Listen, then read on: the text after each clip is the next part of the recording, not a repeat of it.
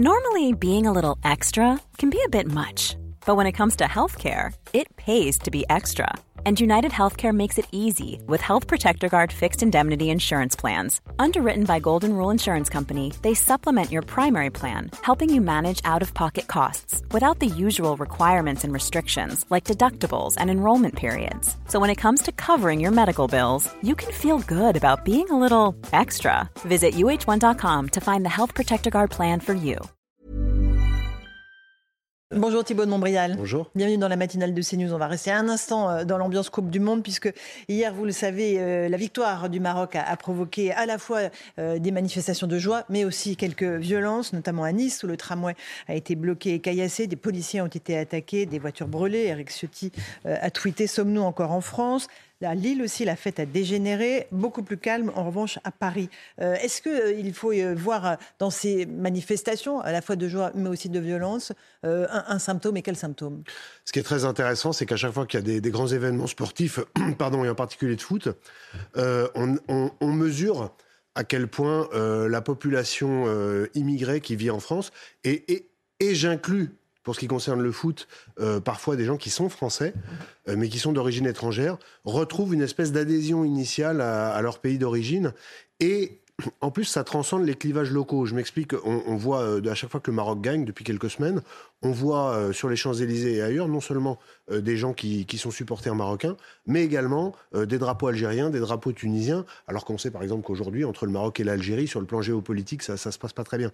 Donc, euh, il y a une espèce de retour aux sources, de retour aux racines, également euh, avec des tensions. Alors, il n'y a pas toujours des violences, mais il y a souvent des tensions envers les policiers, euh, une manière assez agressive de regarder les gens qui, qui ne font pas partie du cortège, qui, sont, qui portent de façon sous-jacente les tensions qu'il y a dans notre pays autour de la question migratoire. Mais c'est pas vrai pour les autres nationalités. On se rappelle d'une victoire du Portugal avec des manifestations aussi de joie des Portugais, pareil, avec quelques tensions à, la clé. Ouais, mais ça porte pas les. En fait, c'est pas porteur des mêmes fractures. Et il n'y a, y a, y a, pas la même énergie qui se dégage de, ces cortèges de, joie, euh, qui tournent quand même très vite à, l'agressivité.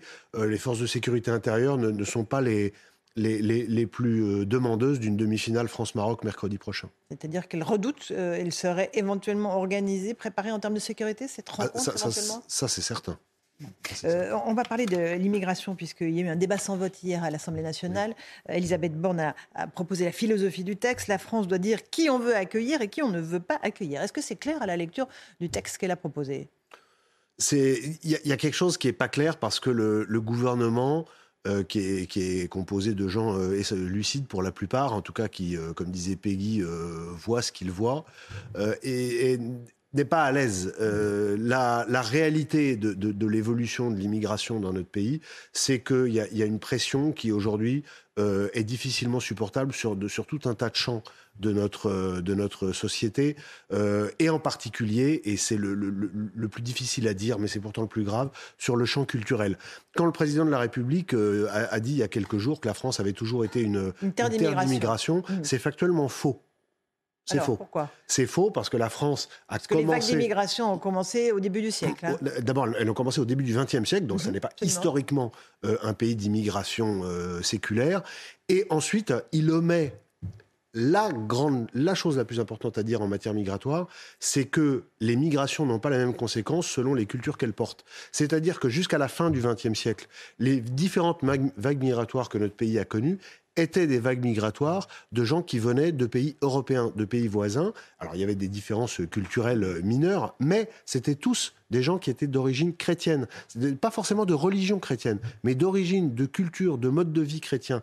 Et il y avait une assimilation qui se faisait au bout d'une euh, au bout d'une génération. L'assimilation était acquise. Mal, hein. Non sans mal pour Bien certaines sûr, immigrations. je pense à l'immigration italienne notamment. Absolument. Et souvenez-vous que, puisque le football c'est la mode en ce moment, euh, Raymond Kopa, qui a été le premier grand joueur de l'histoire du foot, était né polonais. Il s'appelait Kopaszewski. Et il raconte dans ses mémoires que euh, pendant euh, la semaine, il se faisait traiter de sale polac quand il était à l'école, mais que le week-end, euh, les Polonais, les Italiens et les Français, on ne disait pas encore de souche mais d'origine, se retrouvaient au foot et à l'église. Et Et à l'armée. Et, à l'armée, vous avez raison. Mhm. Et donc, à la, très vite, il y, a eu euh, une assimilation. À partir de la fin euh, du XXe siècle, la dominante a été euh, une immigration arabo-musulmane avec des difficultés de toute nature et en particulier des difficultés culturelles que chacun mesure aujourd'hui dans notre pays et qui sont à l'origine des, problématiques que le président de la République lui-même nomme séparatistes. La loi qui, a été, qui sera débattue au Parlement au début de l'année prochaine illustre vraiment le en même temps présidentiel. D'un côté, on dit euh, on va régulariser un certain nombre de travailleurs sans papier.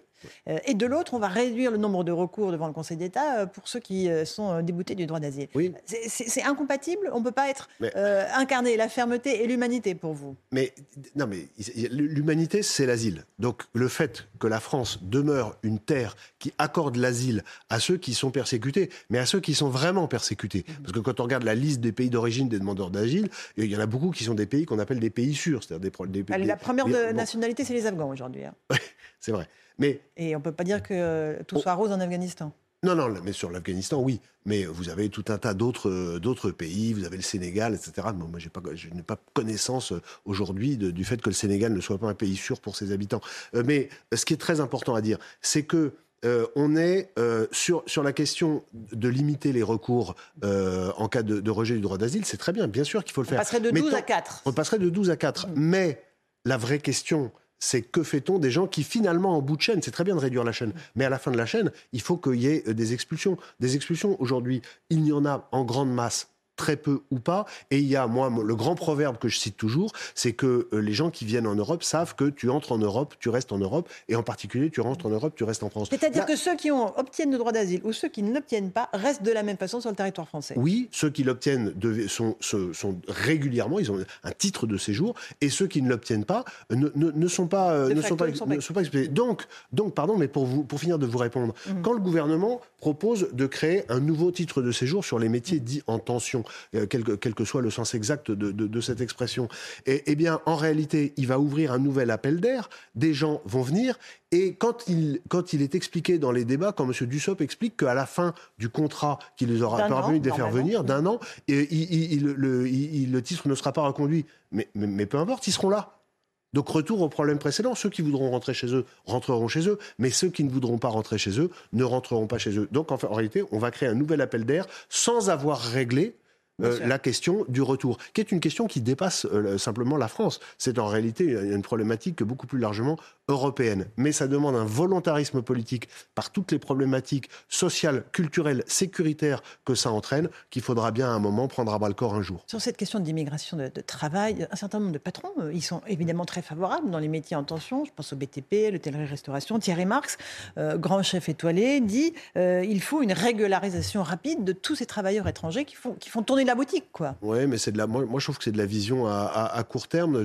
moi, j'ai toujours envie de poser la question aux gens qui, disent euh, ce genre de, qui tiennent ce genre de propos. Comment se fait-il que euh, à catégorie euh, à catégorie professionnelle égale, le taux de chômage de la population immigrée soit supérieur au taux de chômage de la population de nationalité française? Je pose la question. Je ne sais pas où est la réponse, mais il y a manifestement un, problème. Est-ce que c'est une solution de facilité? Est-ce qu'on ne doit pas développer des moyens, un moyen d'inciter les, les Français qui sont au chômage à aller plus vers le, marché de l'emploi. Je ne sais pas, mais il doit y avoir. C'est ce qui a été fait avec l'assurance chômage. absolument, absolument. Non, non, mais tout à fait. Il y a les, les problèmes dont on parle sont mm. identifiés par, euh, par tout le monde. La question, c'est une question de volontarisme politique. On ne peut pas, euh, mais vous l'avez très bien dit, euh, c'est un sujet absolument crucial sur lequel on ne peut pas être dans le et en même temps. Il y a des questions culturelles et identitaires, et je sais que c'est un gros mot pour certains, et pourtant c'est un mot qui est, qui, est, qui, est, important aux yeux de, la plupart de nos concitoyens et, qui, et dont les conséquences sont subies par eux. C'est d'ailleurs pour ça que le sondage d'hier de votre chaîne... Qui 70% dit que des Français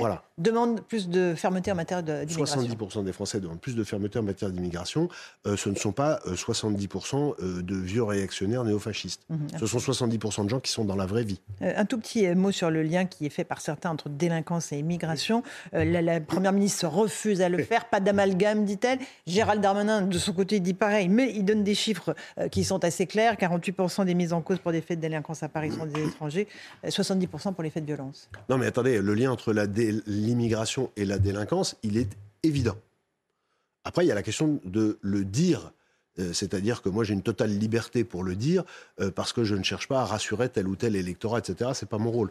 Donc la, question, c'est il faut évidemment dire que ça n'est pas la, délinquance n'a pas pour seule origine l'immigration. Ce serait totalement mmh. absurde d'essentialiser comme ça et que les problématiques d'immigration ne doivent pas se penser simplement en termes sécuritaires. Mais le fait est que vous avez 25% d'étrangers euh, dans les prisons françaises, euh, qu'on ne fait pas. Et, encore, la grande zone grise, c'est quand on parle de chiffres qui concernent les étrangers, il y a le chiffre dont on ne parle pas, c'est les gens qui sont français depuis une génération. Et si on intègre les gens qui sont français que depuis une génération, euh, on se retrouve avec des chiffres qui sont beaucoup plus importants, sauf que cela, on ne peut pas les donner parce que c'est une statistique qui est interdite. Donc on se contente de faire des constats empiriques, de parler avec des procureurs, d'aller dans les salles d'audience, de parler avec les policiers, etc. Le, le fait est que c'est une mesures que chacun fait sur le terrain. Donc vous, globalement, vous rejetez le texte que va proposer la, Première ministre au Parlement. Il n'y a rien que vous gardez Ah si, euh, non, non, mais attendez, le, texte, le texte, il y a une partie du texte qui va dans la bonne direction, euh, vous, on en a parlé tout à l'heure, la réduction des, des, recours, etc. Euh, moi, je ne prends pas hein, le, le, nouveau titre de séjour pour les mm. raisons que j'ai expliquées tout à l'heure. Donc les LR ne voteront je, pas Je pense qu'il crée un, mm-hmm. un, Ça, j'en sais rien, il faut leur demander, mais mm. je, je, je, ça crée un appel d'air dont je pense notre pays n'a vraiment pas besoin. Et surtout, on ne va pas à la à la racine des choses, c'est-à-dire que en ce moment, vous savez, ce matin, euh, Michel Tribala, qui est une démographe reconnue, a fait une longue interview dans Le Figaro où elle donne des chiffres, qui, elle rappelle des chiffres qui sont tout à fait éloquents sur l'évolution euh, de notre population. C'est-à-dire que, par exemple, elle dit que depuis 2014, le solde entre euh, les, entrants migratoires et, les naissances de Français de souche crée une différence en faveur de l'immigration de 50 000 par an. C'est-à-dire que chaque année, la population française s'accroît euh, proportionnellement de 50 euh, 000 personnes euh, étrangères de plus. Il y a 30 Laurence Ferrari, 30% en 2020 de naissances sur le territoire français étaient des enfants dont l'un des deux parents était originaire hors Union européenne. C'est-à-dire qu'il y a une évolution de la population avec les conséquences culturelles que l'on voit euh, partout, et encore une fois, sur lesquelles le président de la République a été très clair en faisant voter en 2021 une loi dite séparatiste. Je parle en particulier de l'islamisme, qui est le fléau numéro un. Et donc, cette, vague migratoire en profondeur crée euh, est en train de faire changer euh, notre pays.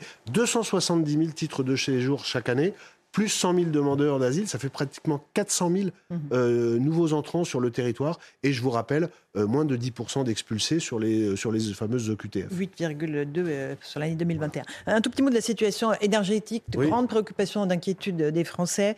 Coupure d'électricité, éventualité de coupure d'électricité. Le président Macron hier qui dit attention au scénario de la peur, mais qui sont installés même par le gouvernement. Donc il faut comprendre l'angoisse des Français et notamment des personnes qui ont besoin d'électricité comme ceux qui sont sous assistance respiratoire. Il y, a un discours qui est assez étonnant, puisqu'on paye là le, fruit de dix dernières années de la politique énergétique.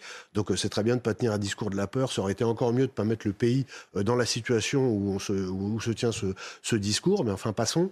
Euh, ensuite, à partir du moment où il y a des difficultés qui se, qui se présentent à l'horizon, c'est bien de les affronter. On a suffisamment dit au moment de la crise sanitaire qu'on avait raconté n'importe quoi aux Français, ce qui est vrai notamment sur le masque, pour ne pas se réjouir de ce qu'au moins aujourd'hui, les choses soient on se rend compte que les difficultés risquent d'être grandes. Euh, on feint d'avoir découvert que pas d'électricité, ça voulait dire pas de téléphone.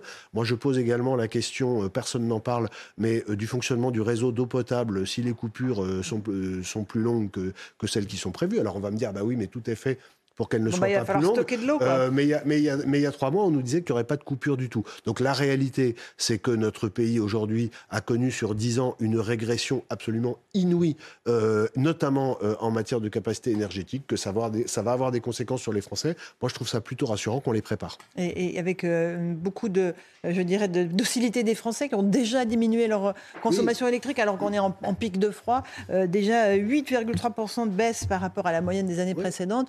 Et on continue à les, culpabiliser en disant attention, c'est de votre faute s'il y a des coupures d'électricité. Oui, alors qu'on sait très bien que c'est pas de leur faute, mais c'est de la faute des deux derniers présidents de la République.